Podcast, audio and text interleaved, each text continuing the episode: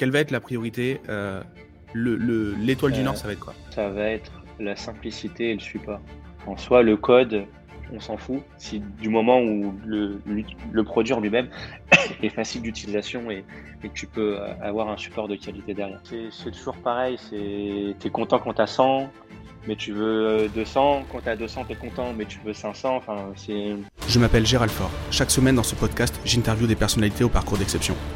À travers ces entretiens, je suis à la recherche des 20% d'actions qui ont mené à 80% de leurs résultats. Ici, pas le temps pour le storytelling, nous allons chercher les leviers directement actionnables pour scaler nos vies et scaler nos business. Alors avant de commencer cet épisode, je voudrais remercier Romain euh, Collignon qui nous a mis en relation avec Jonathan il y a quelques mois et euh, qui, nous a, qui nous a mis en relation. Jonathan était, euh, était passé sur son podcast. J'avais déjà entendu les podcasts de toi. Romain m'a dit tu dois rencontrer Jonathan, donc du coup je tiens d'abord à le remercier. Et puis sinon, Sinon, euh, ça y est, c'est, c'est parti. On démarre le premier podcast que je tourne à la maison. Salut Jonathan, comment tu vas? Ça va très bien, et puis merci Romain pour la mise en relation. Est-ce que tu peux essayer, je sais que c'est très compliqué, de te présenter en une phrase et ensuite, parce qu'on va avoir une heure pour parler de toi, mais est-ce que déjà en une phrase, ce que tu pourrais dire à ton voisin, ça serait, ça serait quoi pour, pour expliquer ce que tu fais? Ou qui tu es C'est compliqué. Compliqué en une phrase de, de, de, faire comprendre dans des personnes euh, qui sont en dehors du, du milieu tech.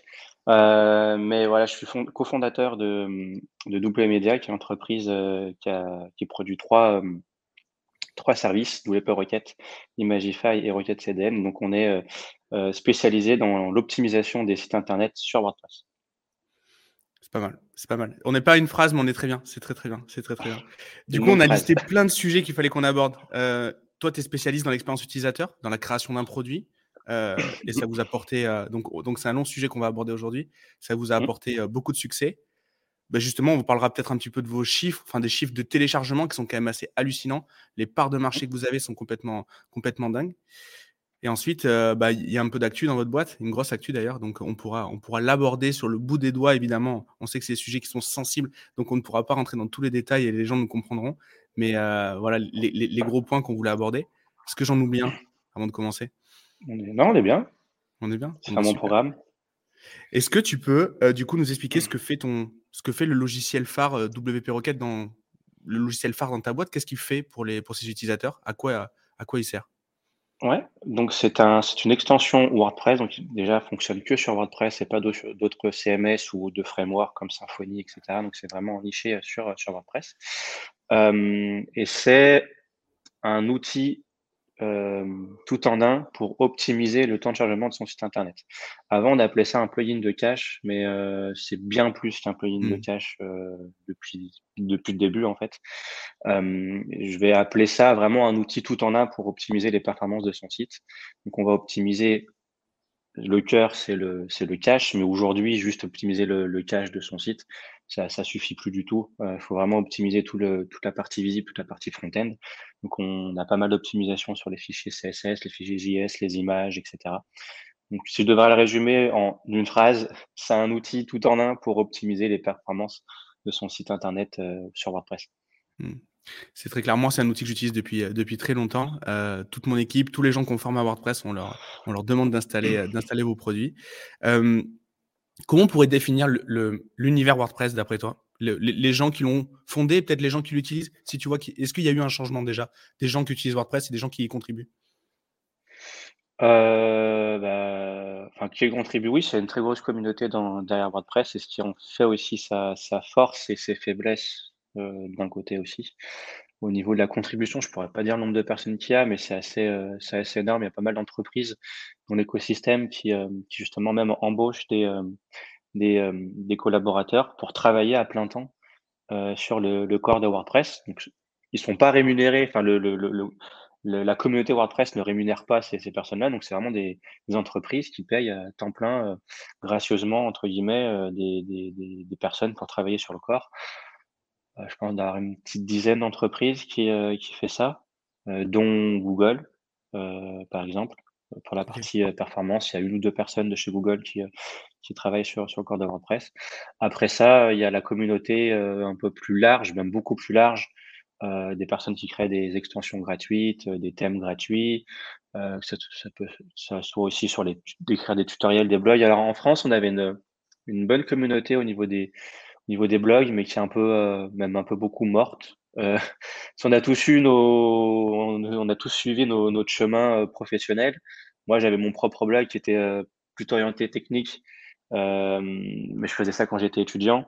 Il y a WP Chanel aussi qui est très connu mais qui écrit moins parce que voilà, maintenant il a son agence web, etc. Enfin, on avait un bon écosystème euh, il y a quelques années euh, qui est un peu mort au niveau des blogs, hein, je parle hein, au niveau des blogs euh, sur, sur WordPress, mais il y en a pas mal de d'actifs, surtout aux États-Unis. Et si je devais en citer deux d'actifs en France, je dirais plutôt VP Marmite et, et WP Formation. Vraiment, là, la communauté est assez large, hein, que ce soit sur des youtubeurs, des, blogueurs, des, développeurs. Euh, et on a aussi dans la communauté qui, alors je sais, moi je suis très, j'ai, pas trop connu de communauté dans, dans la partie dev, donc certainement qu'il y a les mêmes choses dans, d'autres CMS ou d'autres euh, d'autres frameworks. Euh, sur WordPress, on a ce qu'on appelle euh, les WordCamp, donc c'est des événements présentiels euh, avec des conférences qui sont vraiment ciblées sur WordPress. Il y en a partout dans le monde. Alors j'ai pas les chiffres, euh, mais en France, on avait, avant la Covid, on en avait trois en général, Paris, euh, et après ça gravitait entre deux autres villes dans, dans la France. Euh, et on a aussi deux autres gros événements dans l'année qui sont le World Camp Europe, entre 2 et 3 000 personnes, et le World Camp US, pareil, entre 2 000 et 3 000 personnes. Et ça, c'était une fois par an, bien sûr, post-Covid. Mais là, euh, les événements présentiels reprennent. On a le World mmh. Camp Europe qui, euh, qui est à la fin, au début du mois de juin. Ok, ok, très bien. Et toi, tu le disais, donc tu, tu éditais du contenu à l'époque sur la partie plus technique, parce qu'il y a, il y a plein de parties euh, dans WordPress. Tu as une formation de développeur. Quel est ton parcours? Si on remonte très loin, j'ai une formation de. et je pense que je vais perdre 99,9% des, des, auditeurs. J'ai un BTS en ennoblissement. En quoi, pardon? En oblissement. Mais tu sais quoi, même moi, quand j'ai euh, quand, quand j'ai quand j'ai euh, accepté ce BTS, je sais même pas ce que c'était, je l'ai accepté parce que c'était le seul où j'avais été accepté. en gros, c'est c'est BTS teinturier. J'étais teinturier à la base, euh, teinture des, du textile. Et après, j'ai fait une licence pareil dans la colorimétrie. et j'ai complètement changé de fusil. Euh, le pourquoi, c'est que c'était un secteur qui était vraiment en perdition. Euh, et à l'époque, j'étais, euh, j'étais, je commençais un petit peu à bidouiller pour pour pour faire un site qui s'appelle Culture Games, spécialisé dans les dans les jeux vidéo. Et j'ai découvert le web comme ça. Et quand, j'ai, en fait, j'ai fait une année de de comment s'appelle d'alternance dans la boîte où j'étais. On a quand j'ai commencé en septembre, on était être une trentaine. Et quand je suis reparti euh, au mois de juin l'année euh, l'année d'après, on n'était plus qu'une dizaine. Ah oui. été réduit par deux. Voilà, le, plein de trucs sans rentrer dans le détail, mais vraiment beaucoup de, de restrictions euh, que les Chinois n'avaient pas et donc euh, impossible de se battre au niveau du prix par rapport à ça. Donc j'ai switché complètement. et après voilà, j'ai fait un petit cursus classique. B, un truc équivalent à un BTS, je crois que c'est un DUT que j'avais fait en ligne. Euh, après, j'ai fait une année en licence euh, à, à Gap. Et après, j'ai fait un master pour devenir chef de projet. C'était un peu, entre guillemets, la suite logique qu'on me donnait à l'époque, il y a 10 ans, euh, TDEV. Et puis la suite logique, c'est chef de projet, mais en fait, c'est pas du tout ça. Euh, j'ai fait la première année, j'ai tellement détesté l'année, le, le, le, cette année-là que, que, voilà, j'ai arrêté. on, on, donnait des cours aux profs au niveau du dev. Ouais, alors ça, ouais. J'ai connu, connu, ce truc-là aussi. J'ai connu ce truc-là en école. Euh, ok. Et, et euh, à quel moment tu te dis, euh, ok, euh, je veux monter mon truc? Au départ, tu voulais juste contribuer ou tu voulais vraiment monter une boîte? Parce qu'on sait qu'il y a beaucoup d'initiatives qui sont para-entrepreneuriales dans WordPress, des, des, projets qui sont libres avec beaucoup de gens, etc., mais qui ne sont, qui n'ont pas pour but d'être marchands. Vous, vous avez, enfin, commerciaux du moins? Mmh. Non, pas forcément au début, parce que justement, quand, euh, j'ai quand j'ai pas terminé mon année, donc de ma première année de, de bac plus 5, je sais un peu comment on appelle ça, master, mmh. euh, parce que j'avais eu une proposition en CDI euh, dans l'entreprise où je faisais mon stage. donc j'étais,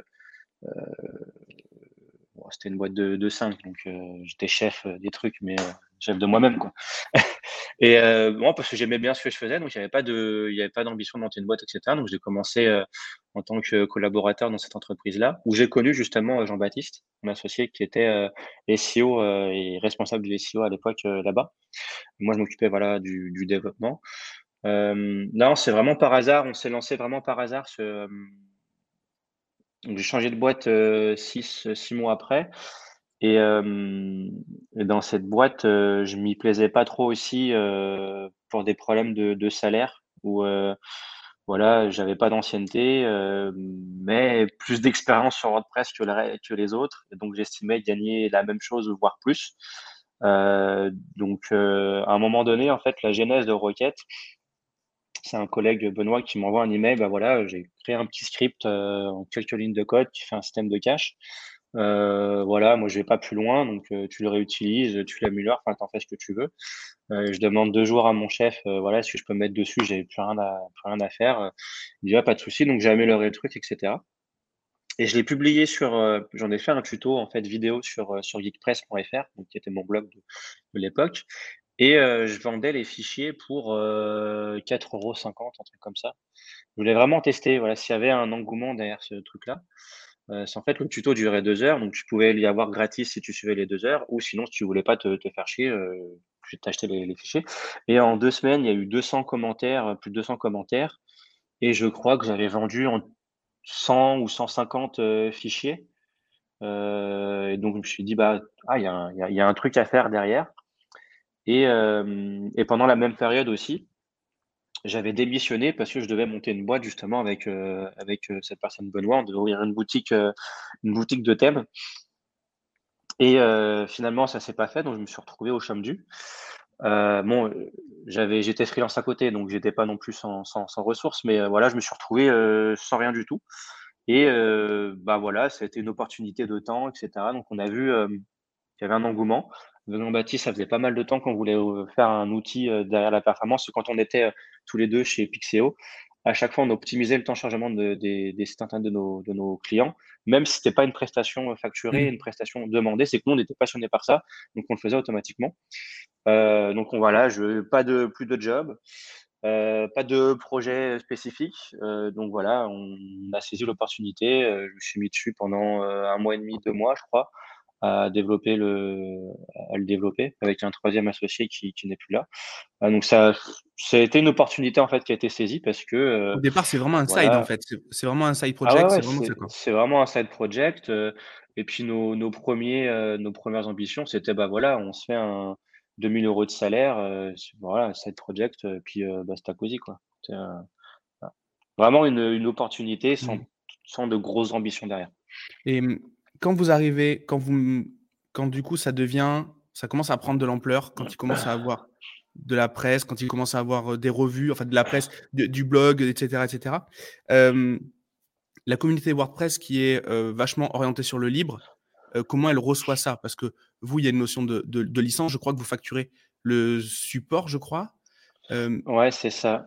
Comment ça, comment dans la commune il y a un point qui est très important dans la communauté WordPress, c'est la, licence GPL. Ce WordPress est sous GPL, donc n'importe qui pourrait, entre guillemets, forquer WordPress et en faire ce qu'il veut.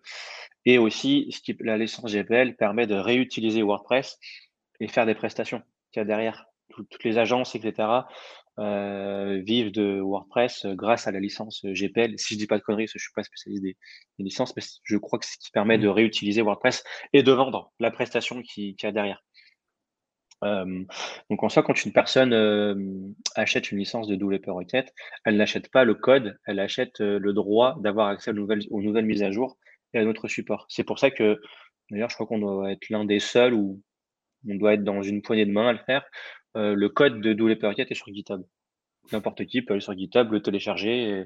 Parce que c'est GPL, le code, en fait, même si ton, disons que le, le requête n'est pas sur le GitHub, N'importe qui aurait le droit de nous contacter sur notre support et nous demander le, code, un fichier zip.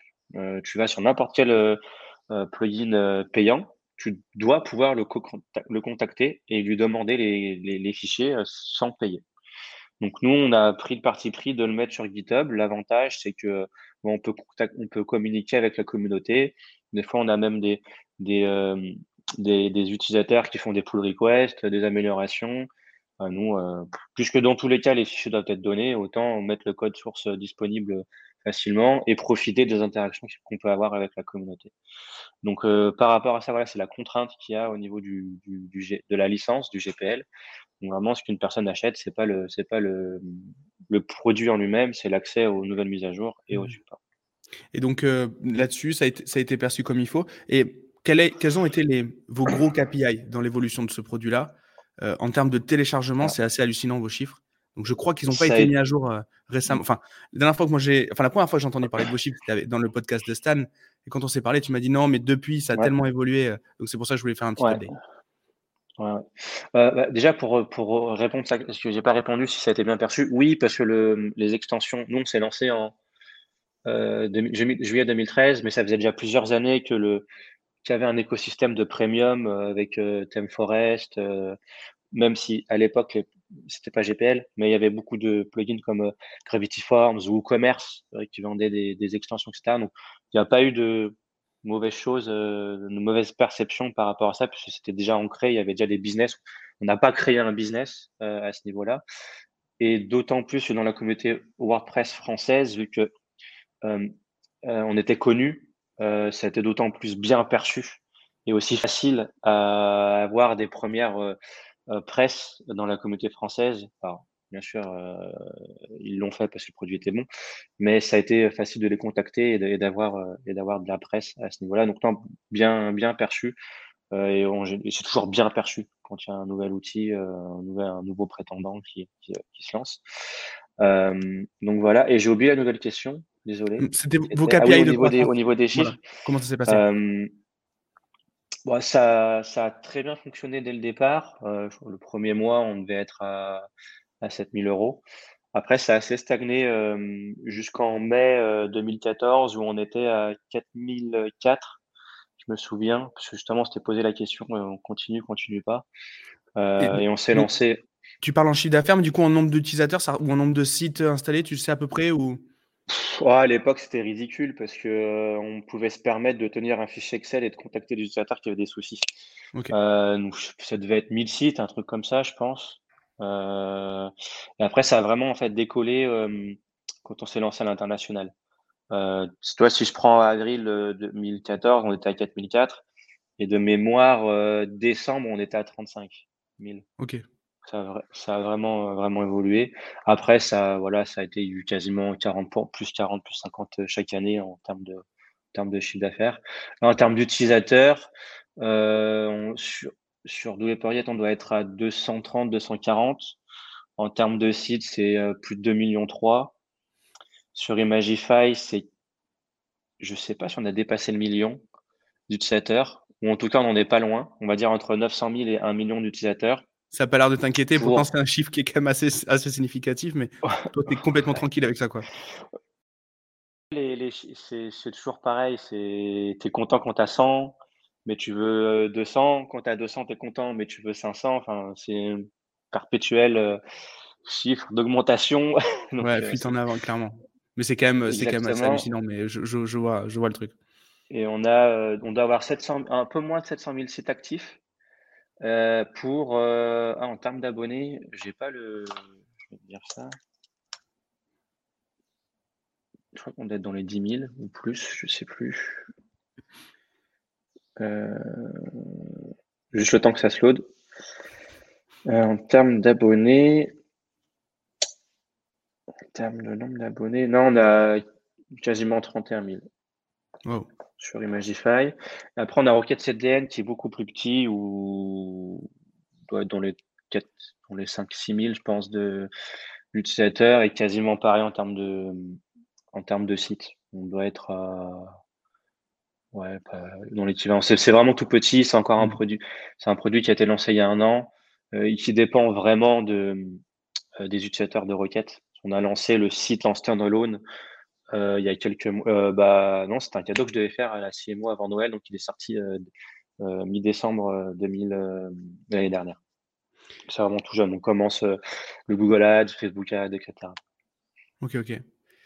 et au niveau de l'équipe, enfin déjà vous, au niveau de vous-même, à quel moment vous avez décidé de quitter les jobs pour, pour partir là-dessus, arrêter les freelances? Les jobs, je parle au sens global, c'est-à-dire de garder vraiment l'activité l'activité unique de, de, WP Rocket et de tout l'univers qui est autour. Bah, vraiment assez rapidement parce que moi, en tant que freelance, j'avais la chance de travailler sur des, des, gros sites. Euh, j'ai fait Dixina, des, vraiment des, gros sites. Donc, ça me remplissait mon, mon quota d'auto-entrepreneur assez rapidement, qui à l'époque était de 23 000 balles. Enfin, mmh. sur des gros sites comme ça, ça, ça part très vite. Euh, donc, même en 2013, euh, j'y avais déjà passé quelques mois. Et en 2014, j'avais fait mon quota en un mois et demi. Euh, donc j'ai bossé de janvier à mi-février euh, en tant que freelance et tout le reste de l'année, vu que j'avais fait mon quota et que je pouvais me permettre, j'avais un peu de pécule de côté, euh, je me suis mis, je me suis mis à temps plein sur sur WP Rocket. Et en 2014, fin, on, a tout de suite vu qu'on pouvait, on a fait notre premier recrutement en décembre 2014. Donc on mmh. a on a tout lâché dès, dès, fin 2014 en fait. Et il y, a eu des moments parce que là, on explique la croissance, le nombre de téléchargements qui est ouf, etc. Même si tu es complètement, enfin, tu es ultra tranquille avec ça, ça n'a pas l'air de trop, euh, de, trop monter à la tête du tout. Mais est-ce qu'il y a eu des moments, par contre, de, des moments vraiment pas drôles? C'est-à-dire une techno pas compatible, euh, un concurrent vraiment, vraiment hyper agressif Est-ce est qu'il y a des moments où, où tu as douté, des moments qui ont été plus difficiles que d'autres? Dans cette aventure au niveau du produit, je dirais que non, parce que on s'occupe de nous-mêmes avant tout, avant de s'occuper des, compétiteurs. On, regarde pour, s'inspirer euh, s'il y a des nouvelles choses qui sortent, etc. Après, le marché est assez gros, donc euh, euh, toi, même dans, l'écosystème des le mini écosystème des plugins de formulaire, tu en as 5 6 les parts de marché, c'est assez gigantesque, donc euh, il y en aura toujours pour, tout le monde, entre guillemets. Euh, après, des moments plus difficiles, c'est plus euh, au niveau de la vie d'entreprise. un moment donné, voilà, on, à départ, on était trois, trois associés, donc on s'est séparé d'un associé en 2016, je crois, je me souviens plus sa date, comme en 2016 ou 2017. c'est plus des soucis comme ça, on va dire, humains, de vie d'entreprise que de produits en, soi-même, même si on a eu des échecs, mais ça n'a pas été dur en soi, euh, on va dire le. Si je prends les problèmes liés et, produits liés à l'association qu'on avait eue, en soi, on a eu un très gros échec produit qui a été euh, de sortir un plugin de sécurité. Euh, on a eu 250 000 euros de pertes si on cumule entre les salaires, etc. Donc ça, c'était le plus gros échec, euh, on va dire, en termes de, de, produits, mais qui, a été lié à, une, à des mauvais choix d'association au départ. Euh, mais sinon, au niveau produit, non, euh, on va dire le plus gros échec a été sur le sur le ce qu'on appelle le remove de new CSS, donc la suppression des CSS inutilisés, où on est parti sur une techno qui n'était pas adaptée pour, donc le PHP, où on a eu quasiment un an et demi de dev, et on a tout euh, plaqué pour redévelopper ça euh, avec euh, des, des, outils plus adaptés, des langages plus adaptés comme Node.js, etc. On a repassé quatre mois dessus, mais on voit vraiment la différence. Donc, ça, je pense que ça a été la chose la plus dure niveau produit parce que voilà, ça a été compliqué pour les développeurs PHP de voir tout leur travail bah, anéanti et mis de côté et ça a été mmh. très difficile. Mais d'un côté, ça a été bénéfique. Au niveau produit, je dirais plutôt ça. Et puis voilà, niveau de vie d'entreprise, euh, séparation d'un associé. C'est très clair. Et, quand on préparait cet épisode, tu, tu me disais que tu étais très, très, très attaché à l'expérience utilisateur et dans l'expérience utilisateur, il y avait quelque chose qui était très important, c'était tout ce qui était support, euh, puisque c'est un vrai, vrai, vrai sujet pour vous. Euh, d'ailleurs, quand tu te présentes, toi, tu te, tu te, présentes comme le développeur du produit. Enfin, pas le développeur, mais le, le, le, comment, est, comment tu te présentes? Je ne veux pas travestir ce que tu m'as dit. Bah, aujourd'hui, je me présente comme étant la, personne qui est responsable de la vision des, produits. Je ne fais plus du tout de dev sur les, sur les extensions, que ce soit l'une des trois en requête, euh, l'un des les trois produits. Euh, franchement, euh, ça doit au moins faire 4 ans, 4-5 ans que sur requête, je ne suis pas intervenu. donc je peux plus me dire que je suis développeur. Mmh. Donc j'ai développé la base, mais, mais c'est tout. Et justement, alors quand tu penses à, la, le développement, pas dans le sens du code, mais la création d'un produit, pour toi, la priorité, c'est quoi Quelle va être la priorité euh, l'étoile le, du Nord, ça va être quoi Ça va être la simplicité et le support. En soi, le code, tu auras toujours la legacy et les utilisateurs vont pas regarder. Donc, tu peux avoir un truc codé avec le pied et vraiment très crade avec des if L6, F6, L6. On s'en fout. Si du moment où le, le produit en lui-même est facile d'utilisation et, que tu peux avoir un support de qualité derrière. Donc, je dirais vraiment la simplicité d'utilisation et, le support. Ce qu'il y a derrière dans le capot, les, utilisateurs s'en moquent. Dans la, mais dans la communauté WordPress qui est très geek, ça peut quand même avoir un impact. Donc, il faut quand même que ça soit, faut quand même que ça soit correct. WordPress n'est pas connu pour être très clean. Ok, oui, c'est vrai, c'est vrai, c'est vrai. remarque, vous êtes tombé, vous, c'est un billard. WordPress n'est pas non plus connu pour être très rapide. Euh, donc, du coup, euh, du coup, c'était vraiment. Y y a, pour moi, il y a vraiment un fit où entre les.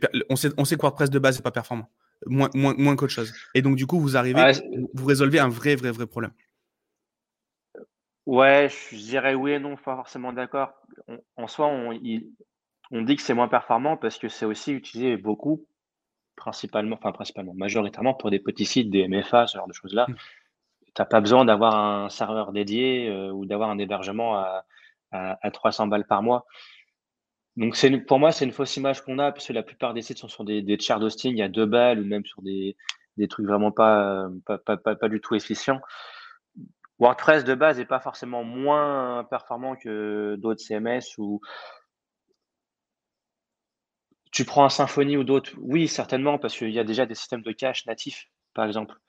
Mais si on compare à des trucs qui n'ont pas de système de cache nativement, alors après, je ne sais pas, tu vois, si euh, sur PrestaShop, il y a un système de cache nativement ou ce genre de trucs-là, mais si on compare à SAM équivalent qui n'a pas de système de cache, etc., c'est la même chose.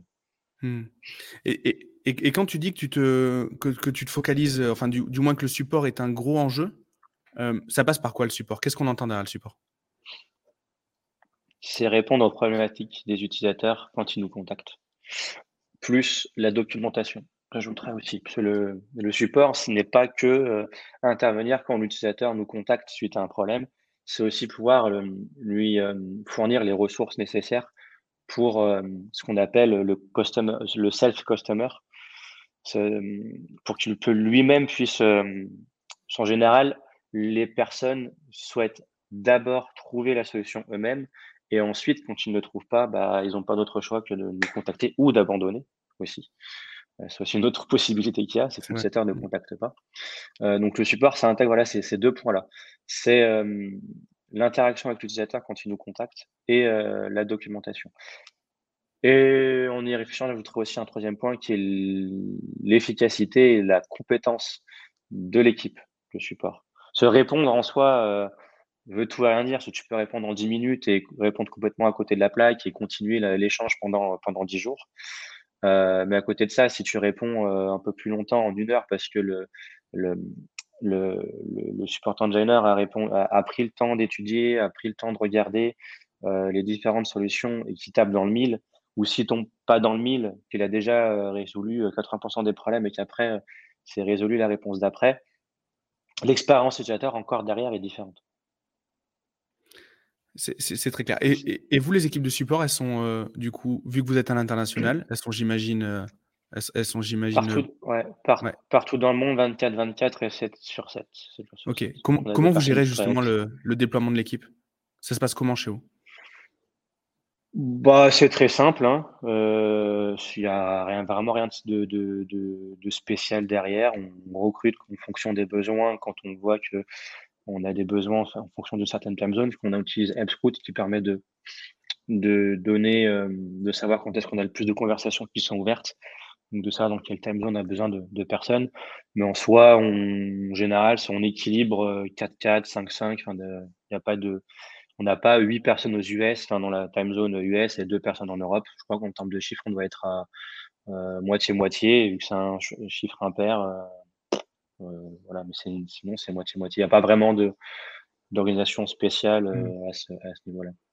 Et on a des personnes vraiment dédiées au niveau du sud. On a vraiment des personnes qui sont dédiées euh, au week-end.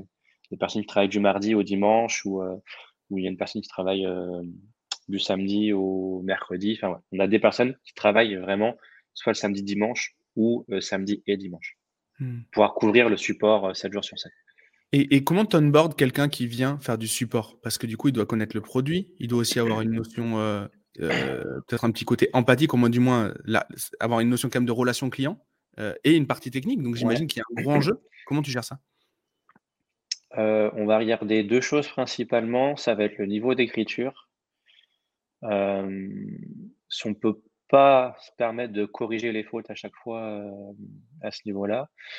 Euh, comment, les, comment la personne écrit, l'empathie, etc. Même si c'est pas un critère euh, de choix définitif, parce que c'est quelque chose qui peut être travaillé avec le temps, euh, l'empathie. et la partie technique, c'est quelque chose qui a beaucoup évolué avec le temps. Par exemple, au départ, on s'en contrefichait si la personne avait zéro compétence technique. On était vraiment plus ciblé sur, sur la partie écrit et empathie. par exemple, on a recruté euh, qui s'appelle Alice, euh, qui, était infirmière et qui connaissait strictement rien à WordPress, à part l'utilisation de WordPress côté back-end, écrire des articles de blog.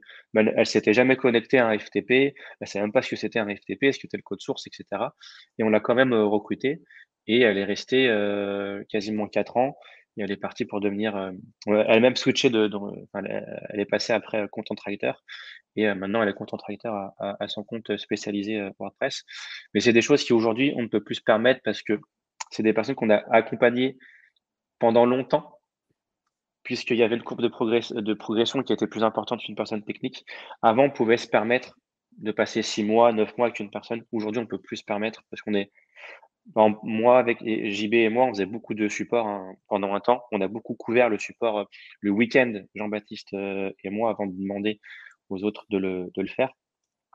Euh, donc en termes de euh, c'est quelque chose qu'on qu'on peut plus faire et, dont on n'a plus euh, l'expérience aussi parce que nous on fait plus de support donc on est on est moins moins qualifié que les personnes qui font du support au, tous les jours parce qu'eux connaissent les problématiques et les nouvelles problématiques qu'il y, a eu parce que le produit évolue et les problématiques évoluent donc maintenant on a une personne qui est dédiée à l'onboarding avec un process bien spécifique. Et euh, l'onboarding dure euh, au moins trois, euh, trois semaines. Et en fonction des profils, on estime qu'une personne est vraiment indépendante et efficiente entre trois et six mois. On a vraiment un produit aux requêtes qui est très complexe. Et justement, on tend maintenant à prendre des personnes qui ont vraiment des compétences techniques sur WordPress, qui connaissent que c'est un hook WordPress. et ah, connaître le produit, c'est pas un, c'est, un nice to have, mais c'est pas un must have. Euh, mais il faut vraiment que la personne maintenant connaisse, euh, connaisse euh, WordPress et à un niveau technique WordPress plus élevé qu'auparavant. Très bien. Et, toi, tes journées aujourd'hui ressemblent à quoi Et celle de JBR ressemble à quoi? C'est quoi vos, grandes tâches? Alors, on va certainement spoiler ce qui va, suivre après, où on va parler, de votre activité, votre actualité sur l'année, mais, sinon, de manière générale, ça ressemble à quoi? JB est, CEO, donc l'activité d'un chef d'entreprise.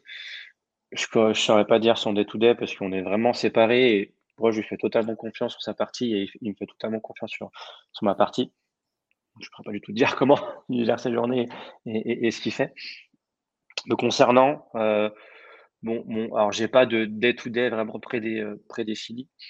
Je suis, euh, je suis vraiment sur la partie vision du produit donc, j'ai plusieurs phases. J'ai des phases de, RD où je vais regarder euh, les dernières tendances au niveau des performances, faire des tests euh, et euh, si c'est concluant, voir comment on peut l'intégrer et toujours dans une, dans une problématique de simplicité. Donc, comment nous, on peut l'implémenter de façon simple, qu'est-ce qui peut être automatisé au maximum, etc.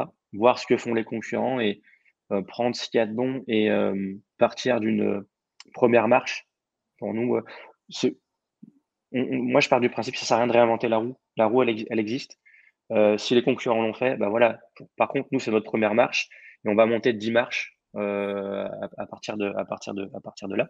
Moi, j'ai ces phases-là qui sont de, de R&D. Et quand je suis à ces, phases-là, c'est parce que j'ai déjà planifié ce qu'il y a sur les produits pour les deux, trois, quatre prochains mois. Euh, j'ai des phases comme ça. C'est euh, une phase qui est de R&D et une phase de planification.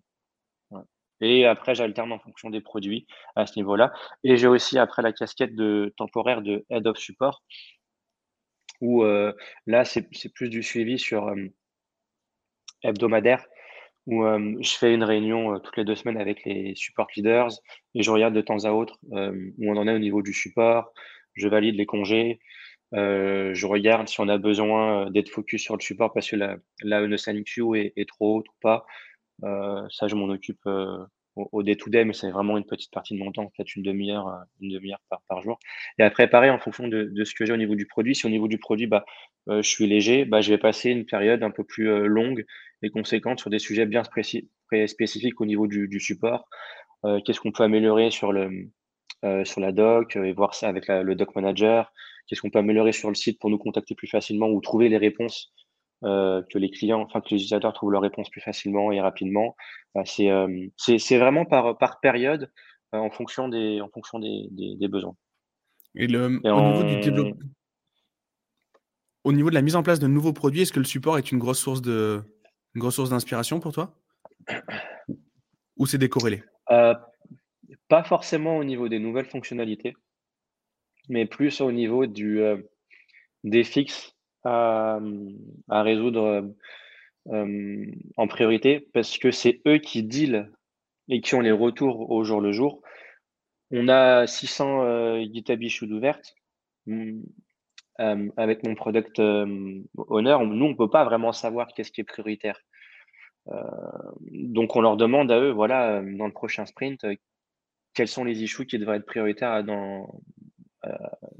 d'après vous?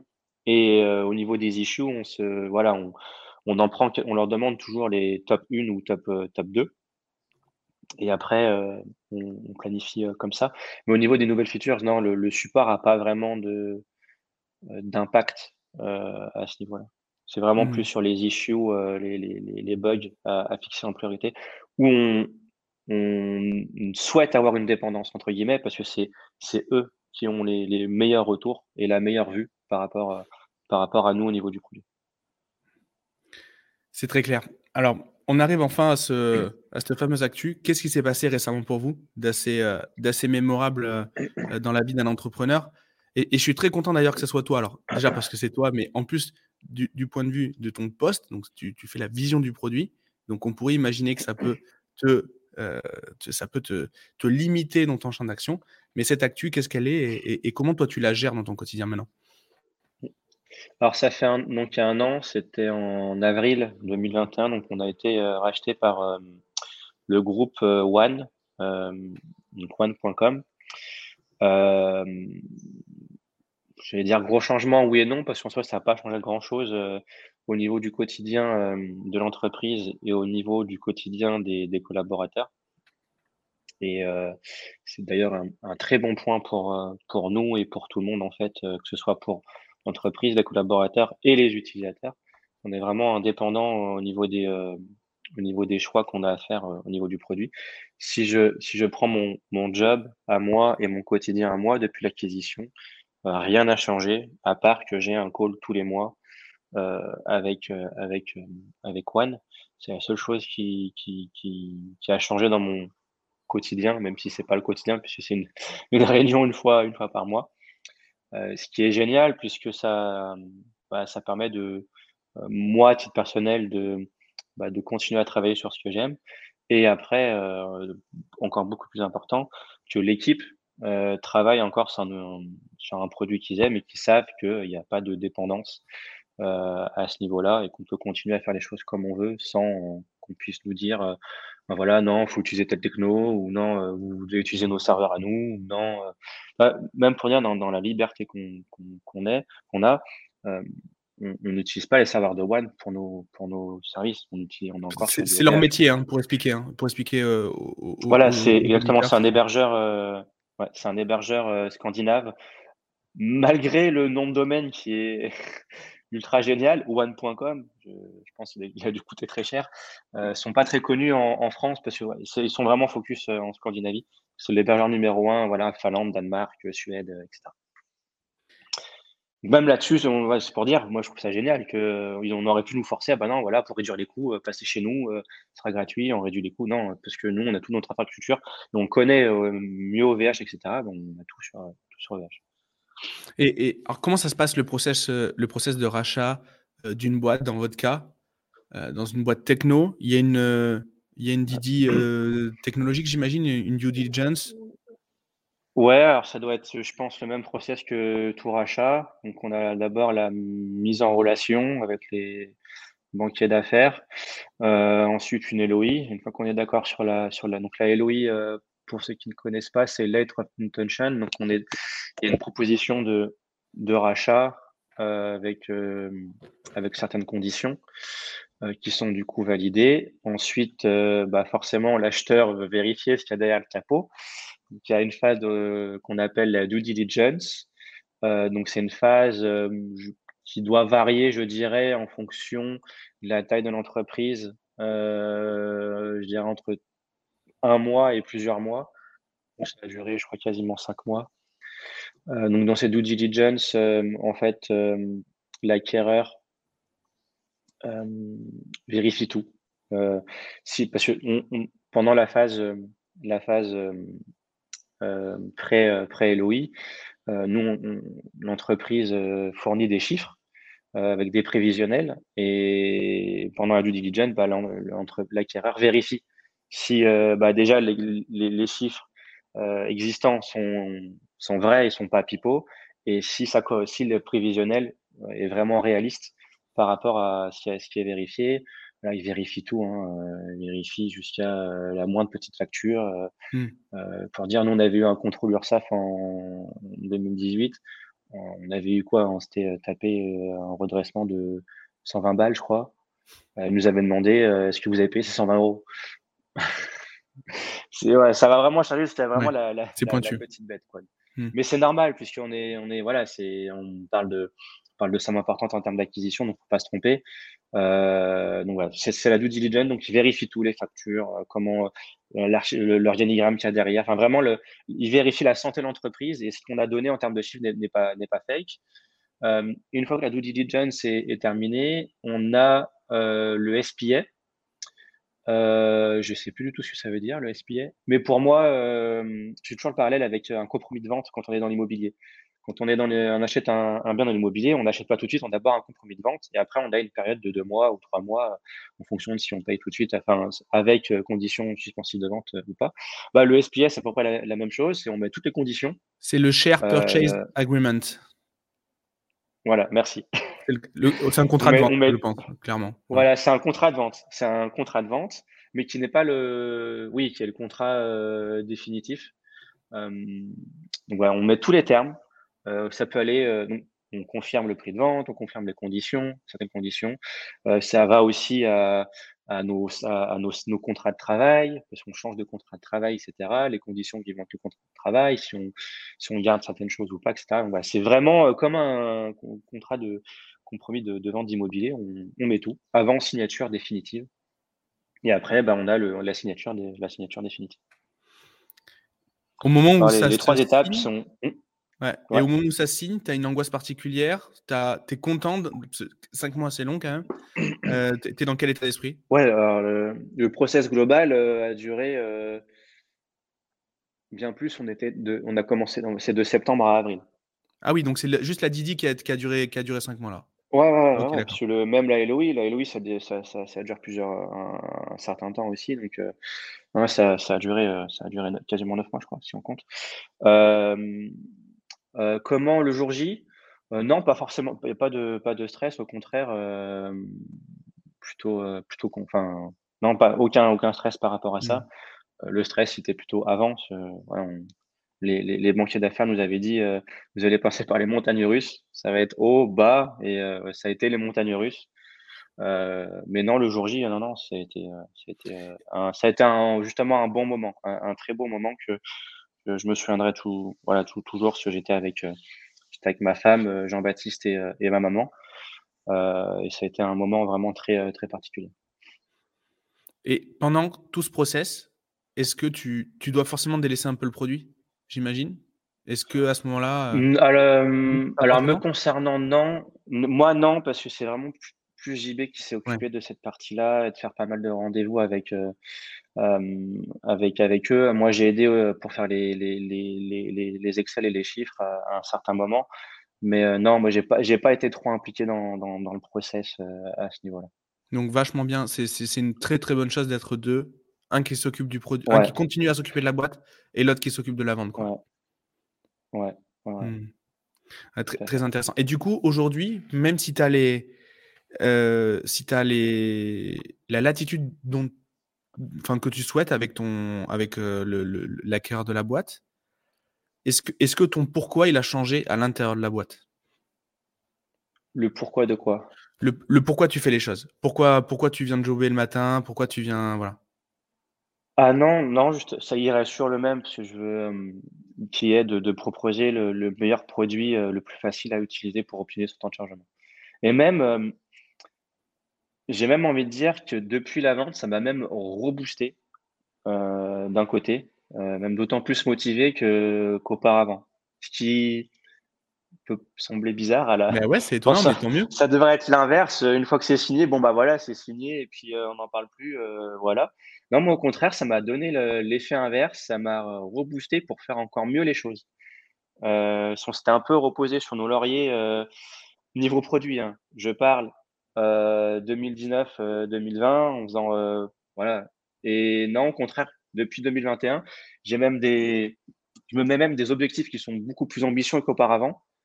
Euh, bah, là, l'objectif, alors l'objectif était en juin, mais on n'a pas pu le pas pu le faire parce que on a on est passé de 5 de, de 4 devs à 2 mais en juin 2022 j'avais comme ambition de pouvoir activer par défaut toutes les options et de garantir que le que tout soit compatible à 95%. Et donc ça, c'est un objectif que maintenant on va avoir pour le décembre 2022. Euh, et ça, c'est un truc que j'avais pas forcément, enfin que j'ai pas du tout en tête euh, pré-acquisition. On, a des, objectifs qui sont au niveau produit qui sont beaucoup plus ambitieux qu'avant l'acquisition. et au-delà du rachat, même si vous ne mettez pas de contraintes, est-ce qu'ils vous ont apporté autre chose justement que le fait de vous racheter, donc de l'argent? Est-ce que est-ce qu'il y a quand même des synergies si vous avez besoin d'avoir certains contacts, si vous avez besoin d'avoir certaines technos ou autre chose Est-ce qu'il vous apporte ça? Euh, Oui, oui, oui, oui. Euh, par exemple, là, on a, on, a, on a un partenariat qui vient de se faire avec GTmetrix. Donc, euh, il y a deux gros outils pour mesurer les performances de son site, PHP Insight et GTmetrix.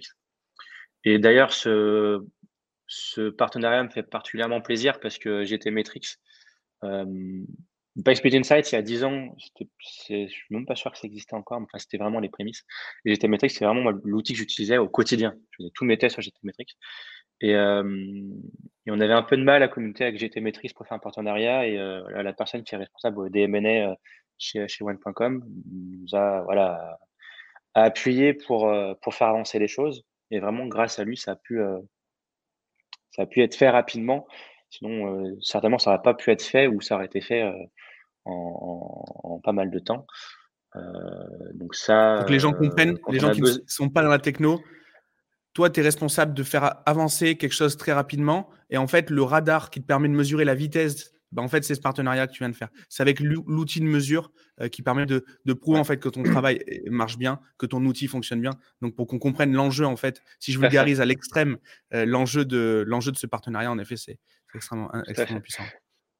Tout à fait. Donc, euh, sans, sans, cette personne-là, euh, déjà, je ne sais pas si on aurait pu le, finaliser. Et si on l'aurait finalisé, on aurait mis vache, vachement de temps. Donc, euh, parfois, en fonction du réseau, bah, ils nous apportent un réseau que nous, on n'a pas et que eux, forcément, est, beaucoup plus gros que nous. et après, au niveau des synergies, c'est quelque chose qui est en train d'être mis en place, qui est la, promotion et la revente de Double de, depuis les clients, les utilisateurs de, de One.com. Hyper intéressant. Est-ce que dans toute cette expérience de revente de la boîte, il y a un point Est-ce que tu as eu un apprentissage particulier, quelque chose que tu n'aurais jamais pu euh, imaginer avant de le faire, que ce soit bon, que ce soit mauvais d'ailleurs? Est-ce qu'on peut Est-ce qu'il y a un point chez toi qui, qui reste vraiment euh, ancré là-dedans, un élément marquant? Pendant toute la période d'acquisition? Par exemple, ouais. Ouais, euh, d'en trouver qu'un, c'est compliqué. J'en ai pas un qui me vient vraiment en tête. Non, j'en ai pas un. Bah, s'il y a un truc qui me. Ouais. Ouais, non, non j'en ai pas forcément, pas forcément un truc qui me vient là comme ça. Euh. Non, j'ai pas forcément quelque chose. Est-ce que tu étais familier avec le process avant de, le lancer sur votre boîte? Ah non, du tout. Du tout, du tout. Et avant qu'on nous contacte, euh, on n'était pas forcément vendeur. Donc on ne connaissait pas du tout ce point-là. Euh, s'il y a un point, du coup, justement, du fait qu'on ne connaissait rien, etc., euh, qui est pour moi à faire et à refaire et à re-refaire, c'est d'être accompagné. D'être accompagné dans les deux sens, d'être accompagné dans un premier temps par des banquiers d'affaires, donc des brokers, qui vont, eux, bah, faire le lien entre euh, les, acquéreurs possibles et euh, voilà, parler de la valorisation, etc. Euh, il y a des termes. Et ensuite, prendre des avocats pour la partie M&A et la partie fiscalisation pour, pour, pour avoir un SPA dans, des, dans les meilleures conditions possibles et que tout soit fait dans, dans les règles de l'art. Alors ça coûte, ça coûte une certaine somme, mais les risques si on passe tout mmh. seul, sont beaucoup plus importants. Donc, euh, si je devrais retenir une chose, c'est d'être accompagné. Et de ne pas avoir peur malgré les sommes, parce que c'est des sommes importantes qui sont demandées. Euh, mais c'est juste indispensable. C'est indispensable. Si, euh, si tu avais dû faire autre chose que cette boîte-là, à l'époque où tu as lancé, où, tu as récupéré le bout de code de ton pote et où tu as, as, lancé ça et où tu l'as optimisé ça aurait pu être quoi? Qu'est-ce que ça aurait pu être quoi le reste de, de ta vie euh, pro euh, de dev si tu n'avais pas fait ça? Euh, Là, comme ça, bah, j'aurais continué à faire des sites, des, des, gros sites pour, en tant que freelance, je dirais. Après, peut-être certainement des formations parce que j'avais commencé à l'époque à faire quelques tutos sur bah, tuto.com. certainement un mix de, de formations, de tutos euh, et, de freelance au niveau du dev, avec euh, certainement aussi un peu de, euh, de cours. Parce que je donnais des cours aussi à l'époque, c'est quelque chose que j'avais que j'aimais vraiment bien. donner des cours à la fac et tout. Donc ça, je pense que ça serait un mélange de ça, de formation, cours et, de développement. Mmh. Et dans tout ça, pro ou pas pro d'ailleurs, ta, ta, plus grosse fierté sur, ce, sur cette période-là qu'on a, qu'on, a abordé aujourd'hui, qu'est-ce que ça pourrait être? L'élément l'élément vraiment euh, le, plus, le plus marquant dont tu es plus Sur WP Media Ouais. Euh, c'est d'avoir euh, c'est l'équipe, d'avoir pu construire une équipe qui est, qui est derrière tout ça. Pas forcément le produit ou l'impact que peut avoir le produit, c'est le fait de d'avoir une, équipe et d'avoir des personnes qui se plaisent dans, dans, cette équipe-là. On a nos premiers teammates qui sont là depuis, le, depuis le début. Lucie qui est là depuis 7 euh, ans et demi maintenant, Marco 7 ans et demi aussi. Les, les personnes, quand elles sont parties, c'est parce que euh, on ne peut pas leur proposer des, des, des, des, des évolutions. Euh, on, a un, on a un dev front-end qui voulait devenir UX designer, bah, on n'a pas besoin de ce poste, il est parti. On a un mmh. support engineer qui est parti parce qu'il voulait passer sur le marketing et à l'époque, on n'avait pas besoin de, de, de, de content marketer. Donc, je pense que c'est plus ça ma fierté, c'est de, d'avoir une rétention euh, qui est vraiment assez faible au niveau de l'équipe et d'avoir des gens qui s'y plaisent. Parce que quand on reste sept ans et demi dans une boîte, c'est qu'on est content euh, de l'entreprise, on est content euh, de l'ADN de l'entreprise, on est content du produit sur lequel on travaille, et on est content de travailler avec les collaborateurs qu'on a. Donc, si je dois sortir une fierté, ça serait celle-là, c'est d'avoir créé une culture d'entreprise et des gens qui, travaillent et qui s'y plaisent.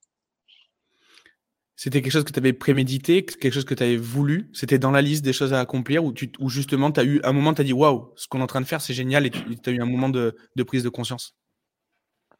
Pas forcément. Alors après, nous, on a essayé de, reprendre les mauvais points qu'on avait eu en agence et de ne pas les reproduire. Mais pas, ça ne veut pas dire que euh, notre entreprise est parfaite et qu'on n'a pas nos erreurs aussi. Euh, mais elle est en tout cas façonnée à notre vision. Euh, on a une culture assez libre. il y a vraiment des trucs qui me cassaient les, bonbons quand j'étais en agence. Quand je voulais m'acheter une extension pour, pour, pour tester, il fallait que je demande au comptable une carte prépayée du bon montant euh, pour pouvoir payer. Ça prenait une semaine juste pour faire ça et on parle de 20 balles. Quoi. tous les collaborateurs ont leur propre Revolut.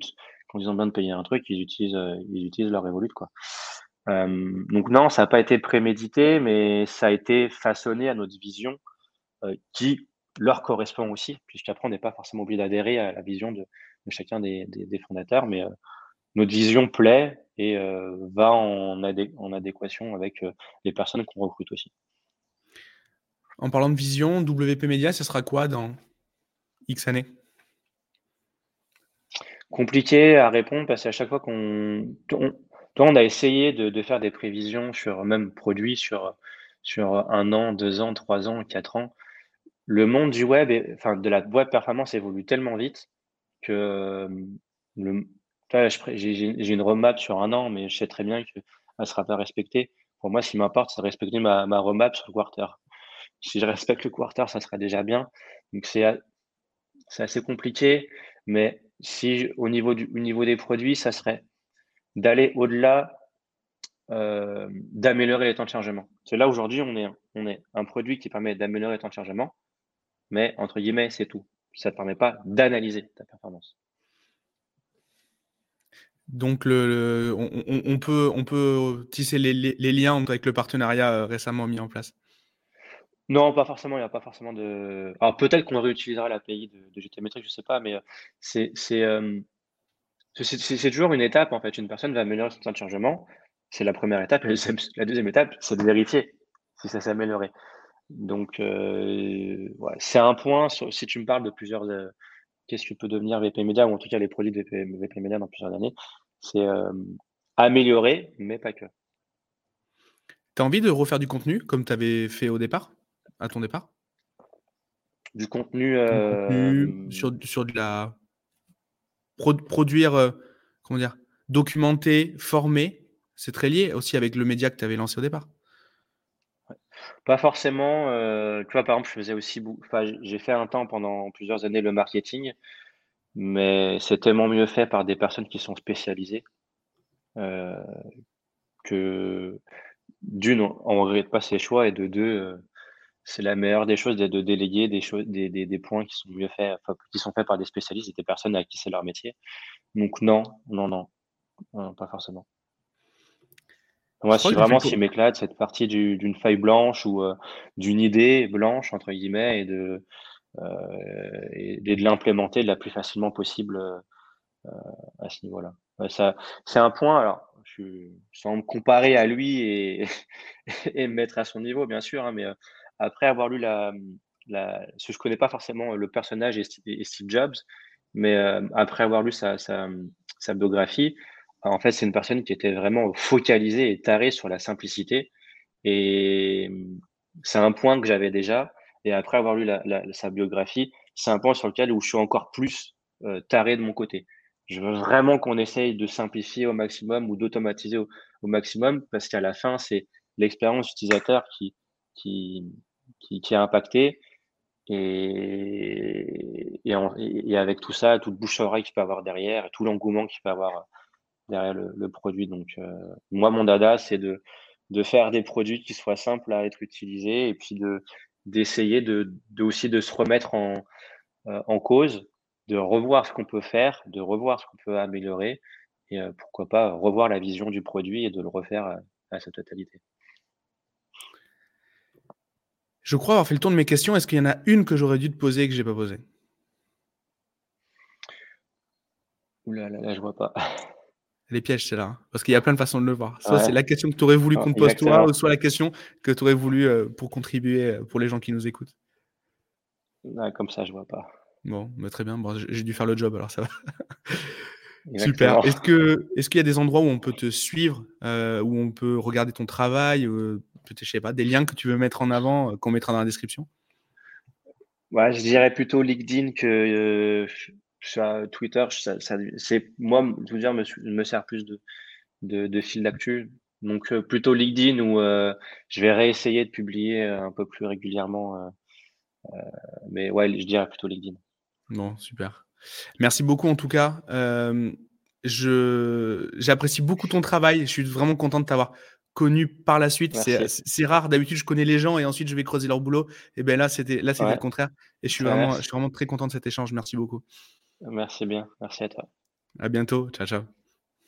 À bientôt.